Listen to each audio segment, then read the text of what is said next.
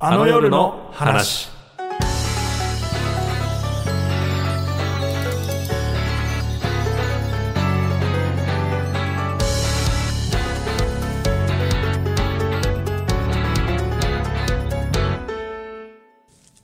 もしハガキ職人になるなら、ラジオネームは、アフタートーカーです。えー日本放送石井ひかるです。アフタートークってエッセイ出したんで、それとちょっとかけてみたんですけど、はがき職人の人って本名の人もいるじゃないですか。もしかしたら本名でやるかもしれないですね。本名でやると、こう、作家さんとかディレクターさんに覚えてもらって、そのままいけるみたいなパターンがあるらしいので、あの、はがき職人としてラジオネー有名になると後で結構いじられたりするから、えー本名で言ったりした方がいいのかなとか思いますけど、あの、まあ、毎回聞いてる方ってそんなにいないと思うんですけど、コミカドくんがいないんですよ。あの、気づいたかもしれないんですけど、一人でありもしないラジオネームの話してましたけど、虚空に向かって。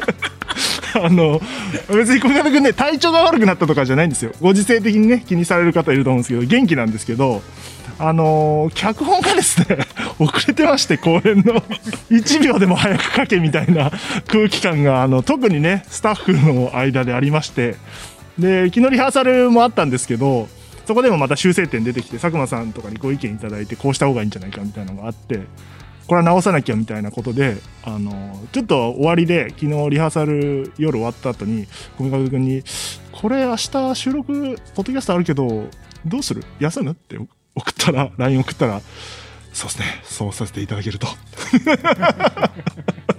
って言ったんで、あ、休もう休もう。そうそう、いいいい、俺一人でやってるから、みたいな。なり、休むことになったんで、今多分、執筆してると思います。あの、ご迷惑をおかけしてすみませんと。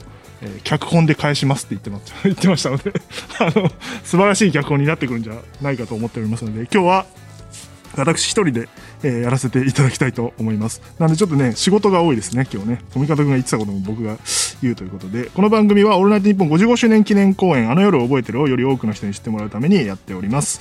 チケット発売中です。今日は2月28日公開予定ね。この日ね、あれなんですよ。先行チケットの締め切りなんですよ。ちょうど。なので、配信されてすぐ聞いた方は、えー20時ぐらいこれ配信。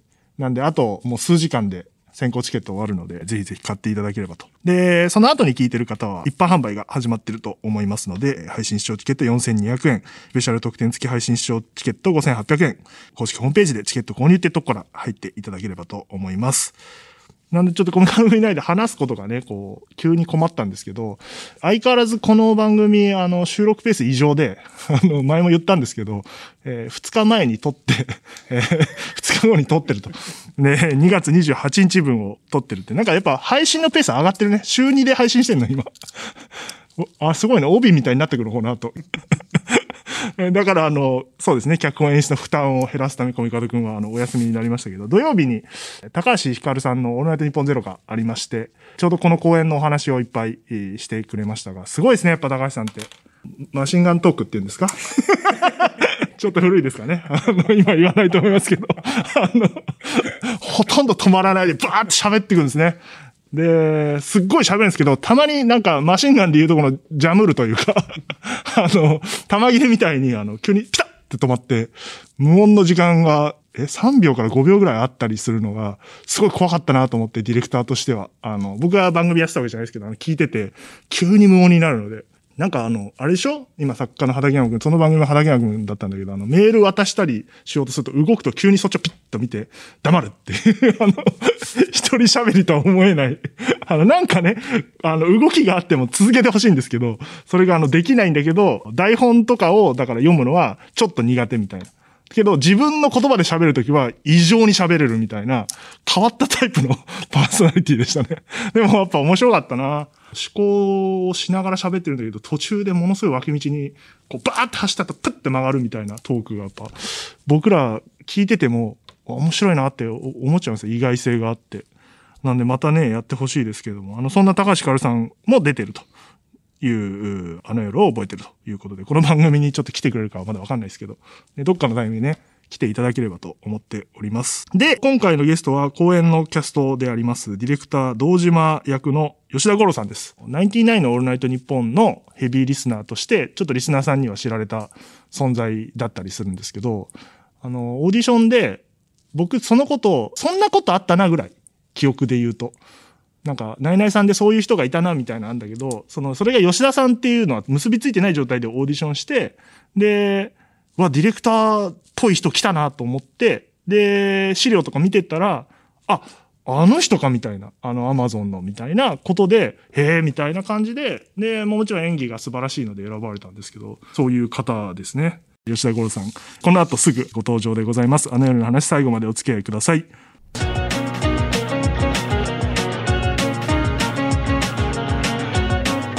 あの夜の話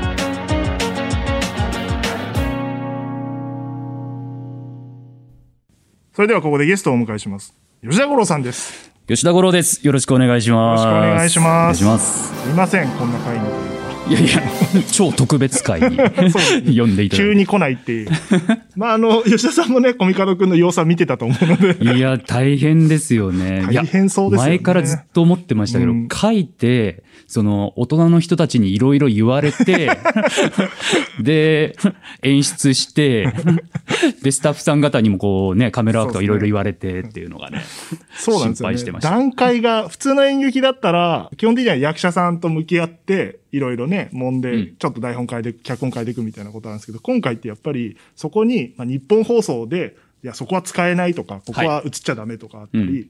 あるいは、えー技術的にカメラが、もうどうしてもそこは無理だとか、うんうん。でこうしてほしいみたいなのもあ踏まえて、で、さらに、佐久間さんとか僕とかの意見も入れながらやってるんで、で、役者さんもいろいろ言うじゃないですか。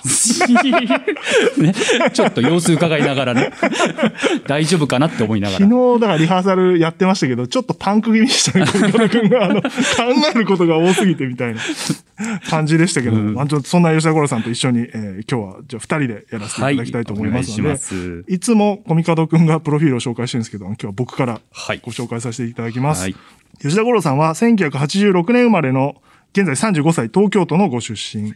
大学在学中に演劇に出会い22歳で初舞台を踏み役者としての研鑽を積む中で注目されたのは30歳の時に出演した Amazon プライムの CM の父親役ということですね。で、近年では特撮テレビドラマ仮面ライダー01ドラマラジエーションハウス2、アンラッキーガールなどにも出演されていますと。はい。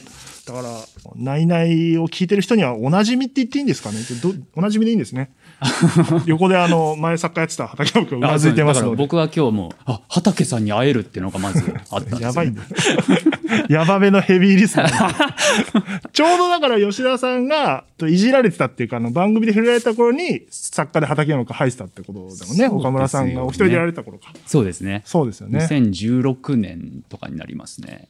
え、もともと聞いてたんですね？そもそもが。岡村さんが触れる前から。あ、そうです。もう、一番最初がもう中学生の時だったんで、20年 もちろん、りですよね。途中ね、高校野球部だったりしたはいはいはいらさすがに聞けなかったりとかあったけど、でももうそこから数えるとそうですね。そうですよね。だから、その時に岡村さんが、あの CM の人、いいなって言ったの？あのー今週のインパルスのあ、そっかそっかそっか。コーナーで、えー他のリスナーさんがメールを送ってくれたんですよね。で、ちょうど歌謡祭、あの、岡村隆史のオールナイトニッポン歌謡祭が行われた後ぐらいで、で、僕もツイッターにその、歌謡祭行ってきましたみたいなこと書いてて、そっかそれを見つけたのか。先ほどおっしゃってた広告でちょっと僕、顔が少し出てるぐらいだったんで、そしたらメールで、あの CM に出てる吉田五郎さんという方が、リスナーで歌謡祭にも参加したみたいですよっていう。あのぐらい好きな人が、あの人ですよってなったのか。そうなんです。ああ、なるほどな。自分で送ったわけではなかったんですね。あ、ねそうです、そうです。いやいや、そんなアピールはね。そのメールを、あの、誰かね、リスナーの方が送って、最初に出したのは畠山ですからね。こう何枚もある中から候補としてね、出して、そうです。だから、それを岡村さんが見て選んだっていう。から畑さんがその門を開いてくれたってことですねそういうことですね。ち怖いんだよな。なんでよ。なんか、あの、役者さんと喋ってる感じがしないんですよね。リスナーと喋ってる感じが、すごいするんですよね。だって、オーディションの時も募集要項になんか、ラジオへの熱い思いがある方と。いや、書きましたけど、あ 役者としての熱量よりも上にあるから。オーディションの時も、でもオーディションの時はそこまで感じなかったですね。ああの、あのー隠してました？ちょっと。いや、あれを、はい。多分、それ全部出しちゃうと、うんうん。絶対惹かれるし、で、あと、やっぱラジオ好きの人たちで集まってるわけじゃないですか、スタッフさん方も。で、みんなラジオ好きっていうのはまず当たり前のところにあって、そこに、僕こんなにラジオ好きなんですって、絶対届かないなって思ったから、だから練習してたんですよ。1分ぐらいで収めようって。はいはいはいはい。絶対これはもう守ろうって。それ以上喋っちゃうと絶対なんかもう胃もたれさせちゃうから。うんだから結構練習したんです。1分前後で収まるようにっていうのは練習してたんですよね。それだからサブ作家役のあの、入江さんも似たようなことをおっしゃってましたね。あんまりラジオ好きということを出しすぎると良くないなとうんうん思ったから、自分で喋ることを決めてうんうんうんいらっしゃったっておっしゃってて。そうですね。僕もまとめてましたねや。っぱ、あ、溢れすぎると、そうか、嫌われたなって思うんですそうそうそうそう。できれば嫌われたくないって同じラジオ好きに嫌われたくないっていう。で、その後一回打ち合わせみたいのが顔合わせ的にあって、お話伺ったら、あれこれ結構やべえな、みたいな。やべえの選んじゃったな思ったよりやばかったなっていう感じがあって、あの、あれですよ、だから岡村さんにそれでいじられて、その後お会いしてるんですよね。そうです。楽屋かなんかで。そうです。ちょうどね、その、放送中にあの、歌謡祭のグッズのスマホスタンドが余ってるってなって。で、僕名前出してもらったんで、吉田五郎さんよかったら100円キャッシュバックしますよ、みたいな。あ普通に買うよりもね。そう、放送中にねってあって。で、まあ、まさかなと、まあ、冗談だなと思ってたんですけど、ちょうどその、それが11月で、その翌月に僕他のバラエティ番組の収録で行った時に、それ終わって廊下歩いてたら、楽屋に岡村さんがあって、で、わっって思って、でもここ行ったら、もし岡村さんがピンと来なかったらどうしようって思いつつ、で、まあ、勇気出して、ゴコーンと入って、パッて開けたら、先に岡村さんが、おーって、僕の顔を指さしてくれてあはあ、それで、ああ、ね、見ました。あの、この前名前出して、って言って、あ、そうですって、吉田五郎と申しまして、って言ったら、あ100円キャッシュバックしなきゃいけませんねって、岡村さんが言って。覚えてて。そう。で、マネージャーさんに、ちょっと100円貸してって言って、で、100円で、あ何個買いましたって言われて、僕、歌謡祭、お袋と姉と行ってたんで、別にいいですけど。え、ちょっと、ちょっと。別にいいですよ。あの、妙齢の男性が。みんな好きだったんで。まあ家族でね、行けるイベントだからいいんですけど。で、3つ買いましたって言ったら、じゃあ300円キャッシュバックしなきゃいけませんねって言って、300円いただいたっていう、いただいたっていうか、まあ、キャッシュバックされたとキャッ。シュバックされたと。で、それ、あれですよね。まだ持ってるんですよね。はい。おもむろに胸ポケットから出すのやめましょうよ。ななどういうこと？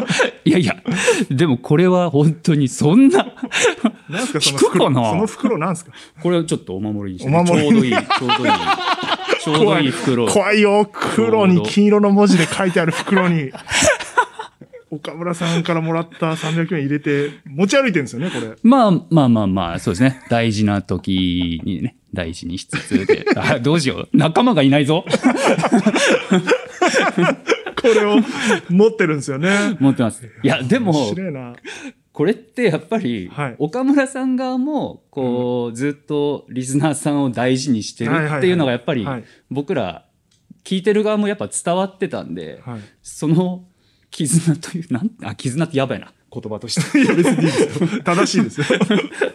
まあそうですよね。なんか、やっぱり大事にしたいなって思うし、あと、僕なんかやっぱ、たまたま名前出してもらった、はいその、たまたま広告出てって感じだったんで、なんか、あんな長寿番組に名前出してもらえるような俳優じゃないなっていうのがあったんで、だから、また、なんか岡村さんに会えるような、なんか俳優になるために頑張ろうっていうようななるほど。ね、気持ちで、だから、もっと堂々と会えるような俳優にていいよっていうお守りなんですよね。はい。そ れで、だからそれで言うと、この間お会いしたじゃないですか。はいはいあれはそれ以来ですか？あの、ナインティナインのオールナイトニッポンに見学に行ったじゃないですか。あのはい今回の役作りということで。はい。あれはそれ以来ですか？お会いしたのは。直接お会いしたのは、その翌年歌謡祭の時にに、ご挨拶の、そうです。富山さんがあプロデューサーのあはい連絡してくれて、それで、ぜひ楽屋でって。で、その時も、その年のスマホスタンドがあったんで、はい。それ買ったんで、その分の100円キャッシュバックされてるんで、これ400円。2年越しなんですね。そうなんですよ。あ、300円だと思ってたら400円なんですね。あ、なるほど。あれなんか。まあでもそれは、あれですもんね。仕事っていうよりは、まあ見に行ってってことですもんね。そうです、そうですじ。ゃあお仕事関連でお会いしたのは初めてに近いというか。そうですね。だから、お仕事でお会いするっていうのが一つ目標っていうのがあったんで、今回の。共演と言っていいのかちょっと難しいところではありちょっますけどと。間接的ではありますけど。でもまあまあまあ、ね見学されてどうでしたか？いやあのーどういう気持ちだったんですか？まず、い行くって決まったじゃないですか。はい、はい。で、当然、あの、見たいなって気持ちはあるわけじゃないですか。ナインティナインのオールナイトニッポン生で。はい。どどういう気持ちだったんですか最初。でも、まずやっぱ、三浦ディレクターの動きを見るぞっていうのはまず、だからうんはいはいはいまずそれは絶対大事にしようっていうのは。仕事が先でしたねうんもちろんあもちろん。もうそれで、うもう、だからもうできるだけ邪魔しないようにこう見ようって思ってました。はいはいで、まあ、あと空気感っていうのはやっぱり、スタジオのねどんな感じなのかっていうのはありましたし、あと、まあ、リスナー的な気持ちとしては、あの、パーソナリティさんと同じぐらい、こう、スタッフさんに対してのやっぱり、長く聞いてると思いみたはいいはい。なのがあって、先ほどもね、ありましたもんね。だから、ナイナイさんで言えば、その、小西さんであったり、えー、かよさんであったり、はいで、その三浦ディレクターもそうですし、サブ作家さんもそうですし、だからはいそういう人たちと同じ場所にいられるっていうのが嬉しいなっていうのが、まず、リスナーとしては。そうですよねあ。りましたね見た時、あ、小西さんだって言ってましたもんね。漏れちゃったんですよね。そうです。ナイナイさんより先に、小西さんだ。小西さん、小西さんだって。こんな感じなんだ。普通のおじさんですよ。いやいや、でも初期からやってる方そうですですからね。ね。やられてますからねね。28年になるんですよね。もで、ね、見学されてて、何回か触れてもらって、うはい。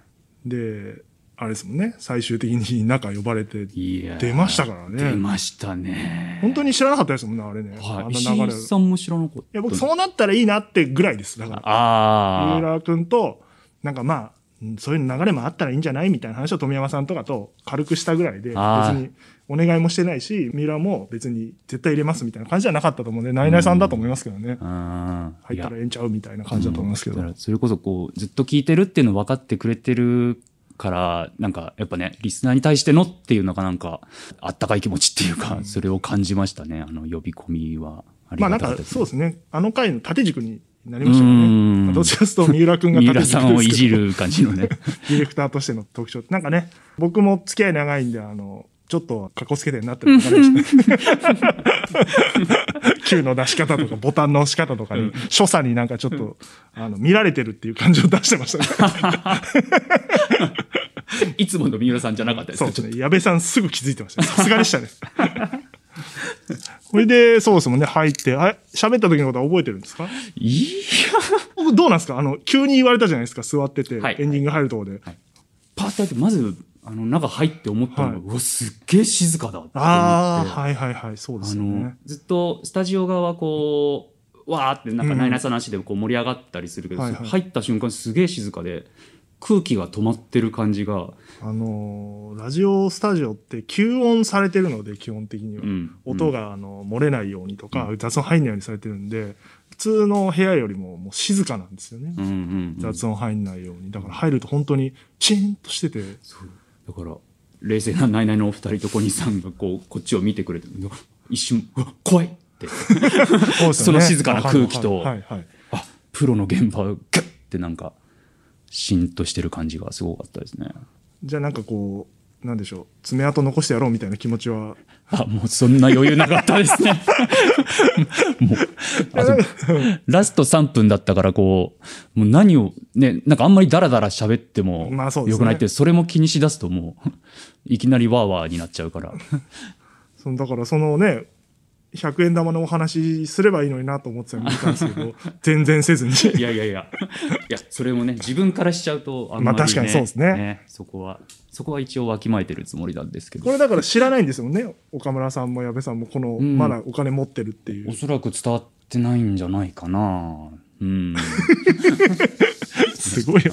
五章大事にずっと持ってると思われないですからね。で、役どころはそうですもんね。ディレクターなんで、まあ、三浦くんを見学しながら。どうですか？ディレクターに対するイメージってどんな感じですか？あ、まず見学した上で、はいはいすごく思ったのは、あ、やっぱり全体をこう統括する存在だっていうのを、うんまずなんとなく頭で分かってたけど、はいはいはいそれなんだなって。だからずっとこう2時間の中で今どの位置にいるのかとか、それをパーソナリティの話を聞きながら、受け答えしながら、時々ちゃちゃ入れながら、うんうんで、ミキサーさん指示出す、自分でジングルも打つ、AD さん、あの、サブ作家さんに指示出すとか、うんうんあ、もう意識の張り巡らし方っていうか、はいはいはい。それがすごい大事なんだなって思って、で、よく僕ら本読みした時に、はい。緊張感うん。とかを大事にしようみたいなはいはいはい。話、本番中、うん。本番前の緊張感を大事にしよう。って。で、緊張感ってなると、緊張感だけを受け取ると、こう、ギュッっていう、うん。なんか、なりますね。緊張はい感っていうなっちゃうんですけど、でも、その意識を張り巡らすことで、外側にこう意識を、いろんなところに意識を向けることで、それが集中力になると思うんですよね。うんうんうんでその集中力が程よい緊張感になっていくっていうのがすごく具体的に見えたのがこの見学させてもらっての得られたものだなって思いましたね。いや、すごい良かったですね、やって。いや本当にいい時間でかなり変わると思いますなんか。僕もディレクターやってたんで、だから分かんないんですね、客観的なところが。うん。なんで、そうやって改めて言われると、まあ確かにそうだな、みたいな。でも思ったよりリラックスはしてるんですよね、スタジオってね。ですね。な。んかその見学される前の稽古とかで、本番前になんかこうグッと、うん。こう緊張感もっと漂わして稽古されてたと思うんですけど、うん。実際のスタジオって毎週やってるから、もう結構日常になってて、うん。驚くほど何も起きないじゃないですか。うん。まああの、まあ。放送本番前とか、うん。こう、スーッとナイナイさんも入ってくるし、作家さんとかも、うん。自然に入ってきて、なんかその辺は多分、ちょっと見ないとわからないんだろうなとは思ってましたね。うんうんうんディレクターもその緊張感を漂わすことももちろん大事なんですけど、うん。周りをこうリラックスさせるというか盛り上げるみたいなうん。うんこともやるので、うんなんかその辺の塩梅がすごい見見えててよかったなとは思いましたうんね。うんうん。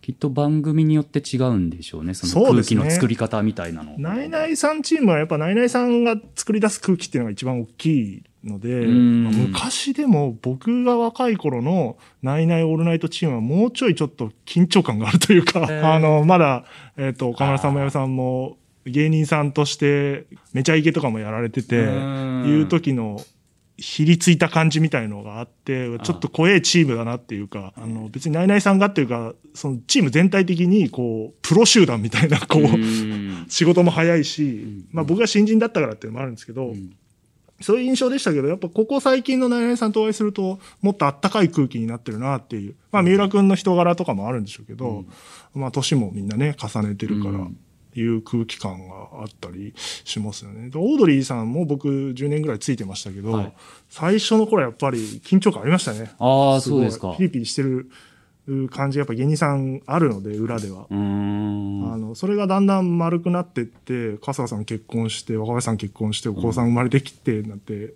感じなんで、最近、スタジオちょっとご挨拶行っても、もう、なんかこう、ものすごいあったかい空気になってたりするんで、んなんかその辺も変わっていくもんではあるんですけどね。あ星野さんのチームとかはもう、聞いてれば分かる通りみんな仲良しで、ワイワイ楽しくやるう感じだったりするんで、まあ確かにチームによってもちょっと違いますよーね。うんうん。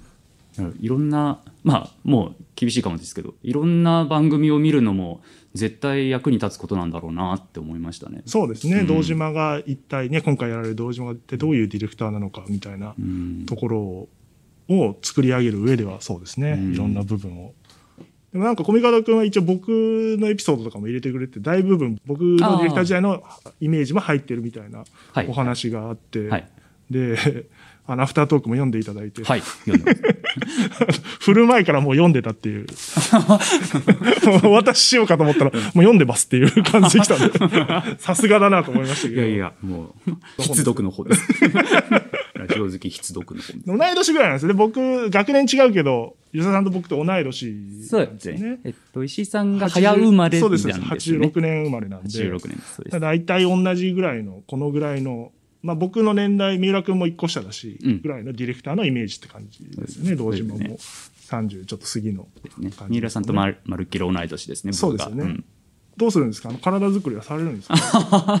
構想で言われてましたけど。あの、実際に大きくすることはないかもしれないけど、その、デニーロアプローチはしないかもしれないけど、でも、ちょっと真面目な話、はい。帰り道、はい。あの、どっしりした感じというか、うんうん。相手を安心させる感じは欲しいなって思って、で、役作りの一つとして、はい。なんか、自分の体を、こうなんかもっとこう大きいものとしてで重たいものとしてイメージしてこう歩いてみたりなんか動作してみたりっていう方法があるんですね。へでーそうすると歩き方がちょっとこう後傾っていうんですかね。体がちょっと後ろ身になったり自然とガニ股になったりとか。そうするとだんだんゆったりしてくると。体の動きが。ゆったりしてくると内側の方もちょっとこうゆったりした気持ちになってくる。そうすると自然と落ち着きが生まれて視野が広くなってっていう方法はあありえるなって思いながら、ね。だから実際の見た目は変わんないかもしれないけどちょっと重ちょっと動きうん方三浦さんっぽくなってるかもしれないですね。なんか、そうですね、ディレクターの時に僕がよく言われたのは、なんか安心感があるみたいな。まあ体でかいし、うん。ドーンと座ってるんで、うん。そこで何喋ってもいいとか、うんなんかそういう受け手なんで、ディレクターって。うんうん。そうやって球、まあ球を実際に投げられるわけじゃないですけど、うん。なんかその辺はどっしりしてる方がいいディレクターみたいな感じはやっぱありますね。うんうん。落ち着いてるというか、まあ、三浦君も落ち着いてることは大事みたいに言ってましたうん、けど、言ってましたね。だから本当にそうなんだなって。やっぱそこでディレクターがバタバタしてると、うん。あの目の端でなんか走り回ってるのが見えると、うん。落ち着いて喋れなくなっちゃうので、うん。結構なことが起きてても、ディレクターはもうずっとブース見て大丈夫大丈夫みたいな、うんうん。本当は焦ってるんですけど、うん。うんだからその姿を見せるのも仕事の一つなんだなって楽しく。放送をやるためには裏ではものすごい焦ってても笑ってるみたいなうん感じは確かにあるなとうん思いますね。うんうんうんじゃあ靴を派手にするぐらいですかね、役作り的には。ちょっとそれは、コミカド君とも相談ですけど。なんか探してるみたいですよ。派手な靴。でももしかしたら同じのを探してるみたいなのちょっと聞きましたけど。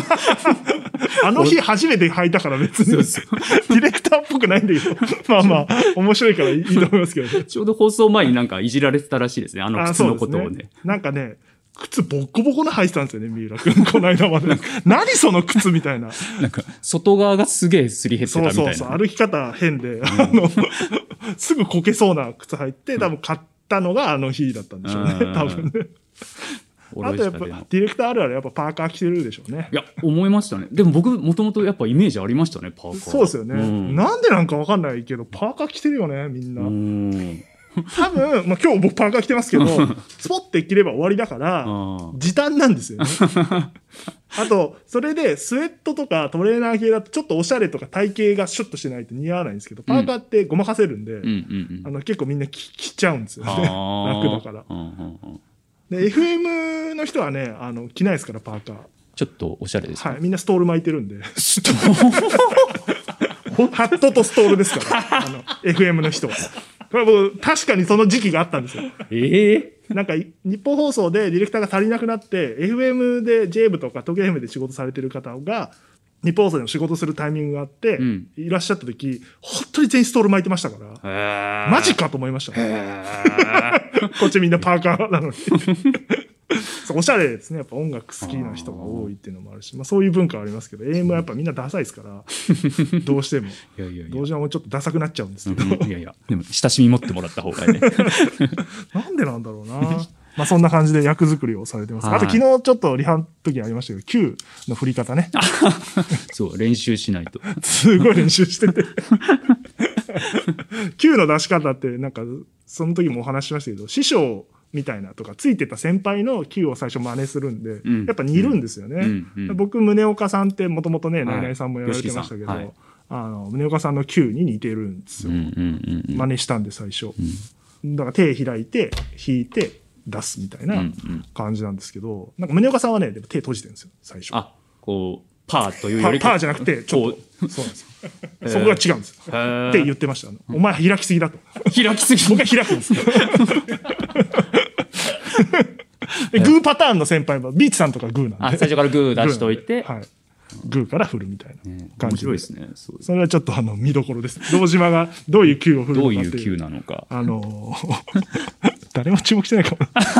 昨日ね、みんなで練習してましたけど。しましたねなんでちょっとね、その辺の、なんか、まあマニアックですけど、ラジオ好きはね、ディレクターの所作とかも、吉田さん研究されてるので、大事なことですね見ていただきたいなと思っておりますが、えっ、と、あれ、あの夜の話ってもうされました？さっきの話そうですか？さっきの話になっちゃいますね そうですよね。俺もそんな気がしてたんですけど、あの、ナイナイさんで初めて、岡村さんに初めてお名前呼ばれた時ってことですよね。そうですね。うん。あれ、そう、名前呼ばれて、はい。で、僕本当にリアルタイムで聞いてて、はい。だからツイッターとかでも、なんかどうしたらいいか、まずわからなくなっそてはい、ツイッターとかで、あ、な、名前呼ばれた、名前呼ばれた、ああって、ツイッターに書いて、ただのリスナーなんです。そしたら他のリスナーさんがまた僕のツイッターを見て、今、吉田五郎さん聞いてるみたいですよっていうメールも他の方がリアルタイムで送ってくれて、そしたら畠山が見て、出して、そうそうそう岡村さんに届けられたんですそういうね。だから岡村さんも、あ、実際聞いてくれてるんだ、嬉しいなっていうのがあって。で、今度は番組に、その、まあ今まで聞いてきました、どうのこうのっていうのをメールあ送ったんですか？送ったんですね。長文の。そう、ちょ、いや、ほどほどのやつを。本当ですか？俺それ2時半ぐらいに確かなんとか送って、届けばいいなと思ってたぐらいだったんですけど、そしたら、一番最後エンディングに、あの、その話題になってたその広告の BGM が流れ出ああ、しそうか、エンて、ディングテーマ当時ね、毎週変えてましたね。うんエンディングが流れ始めて、そしたらメール来てますって言って、吉田五郎さんからメール来てますねって言って、で、僕のメールをわーっと岡村さんが読んでくれたっていうのはもう、もうちょっと信じられない夜でしたね。寝れないですよね、そんなのいや本当に。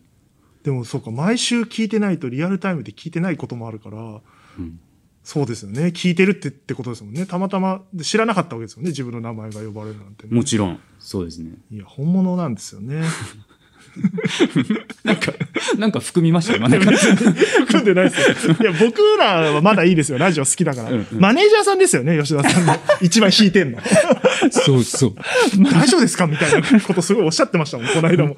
ちょっと好きすぎるんで、大丈夫ですかねみたいな。全然寄り添ってくれない。そうそう。なんか役作りでスタジオ見学だって言ってるのに、大丈夫ですかねうちの吉田が見学しても。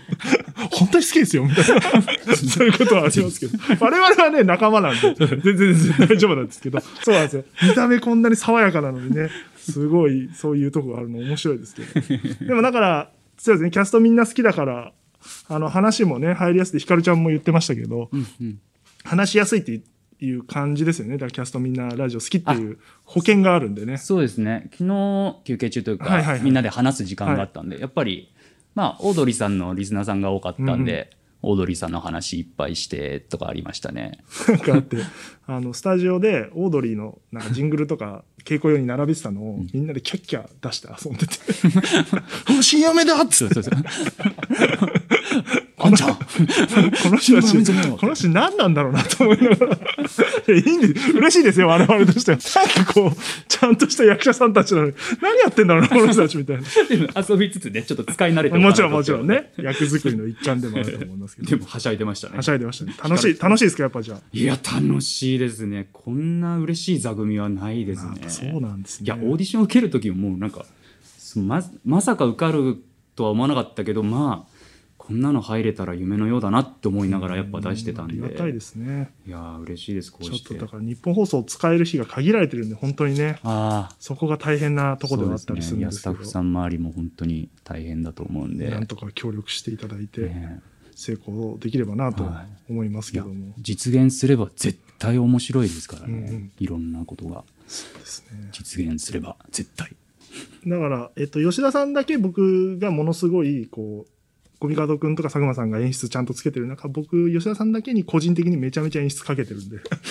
違います。そう違います。その Q 違いますね、とか。今後も。昨日、昨日ちょっと怖かった。あ、全然違いますね。今 Q どんな感じでした？ってえ、その後の Q 出すのすっげえ緊張しちゃって。無理無理無理。これはもう。めちゃめちゃディレクター役だけ厳しいという。いや、でもありがたいですね。その動きがまず大事ですから。ちょっとその辺もね、見ていただければと思いま。ますすので、これからもよろしくお願いしよろます。しくお願いします。今回のゲスト、吉田五郎さんでした。ありがとうございましたあ。りがとうございました。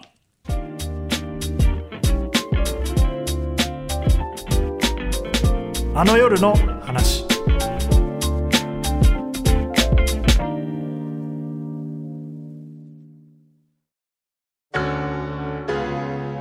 佐久間信之です。私が総合演出を務める舞台「オールナイトニッポン」55周年記念公演「あの夜を覚えてる」日本放送の館内からお送りする生配信の演劇作品主演は千葉雄大さんと高橋ひかるさん。そして1500人の応募の中から選ばれたキャストとともにラジオのある夜の話をお届けします。公演は3月20日日曜日と27日日曜日です。ただいまチケット発売中です。ここだけの特典映像がついたチケットもあります。詳しくは公演の公式サイトをチェック。この夜は忘れない。